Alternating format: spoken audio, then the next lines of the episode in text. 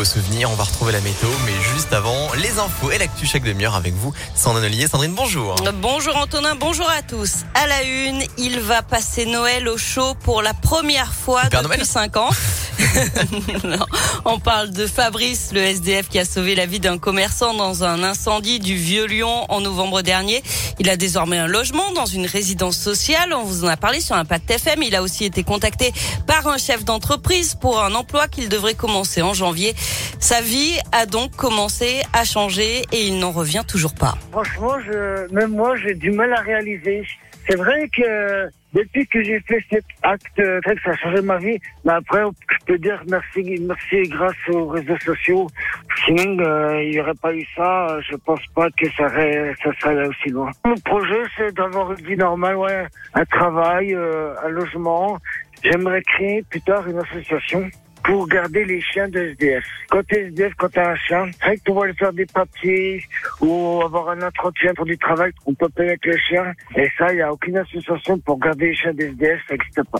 Et Fabrice doit aussi recevoir une médaille pour son acte courageux, médaille remise par le préfet dans les jours qui viennent.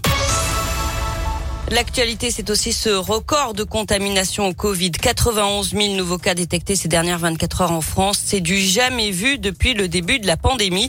Dans ce contexte, le Conseil scientifique met en garde contre la désorganisation possible d'un certain nombre de services essentiels en janvier à cause de l'absentéisme et des arrêts de travail dû au très grand nombre de contaminations du variant Omicron. Variant qui vous contraint pour l'instant de vous isoler pendant 17 jours. Mais ça devrait changer probablement dès le début de la semaine prochaine selon Olivier Véran, le ministre de la Santé. En, attendant, la SNCF doit annuler certains TER parce que justement, il y a trop de personnel cas positif ou cas contact. Ça concerne notamment la ligne entre Lyon et Grenoble. Le geste fou d'un automobiliste après avoir réussi à échapper à un contrôle de police mercredi soir à Givors. Il a ensuite tenté de renverser une policière. Hier, il était localisé à Vienne. Il a pris de nouveau la fuite, percuté un véhicule de police. Direction Lyon, en prenant tous les risques. Sa course folle se termine à Saint-Fond, où il percute un véhicule de la BAC. Puis quelques mètres plus loin, il renverse volontairement une mère et sa fille qui traversaient la route. Heureusement, selon le progrès, leurs jours ne sont pas en danger. Le forcené a lui été interpellé après avoir tenté de s'enfuir à pied.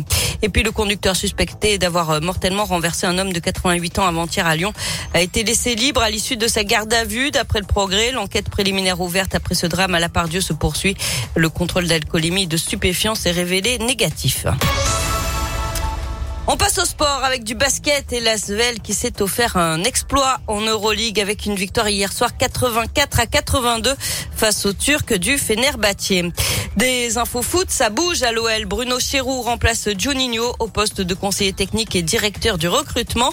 Jean-Michel Aulas confirme également Peter Bosch dans ses fonctions au moins jusqu'à fin février. Et puis on connaît la date du derby retour. OL AS Saint-Etienne, ce sera le vendredi 21 janvier à 21h pour le compte de la 22e journée de Ligue 1.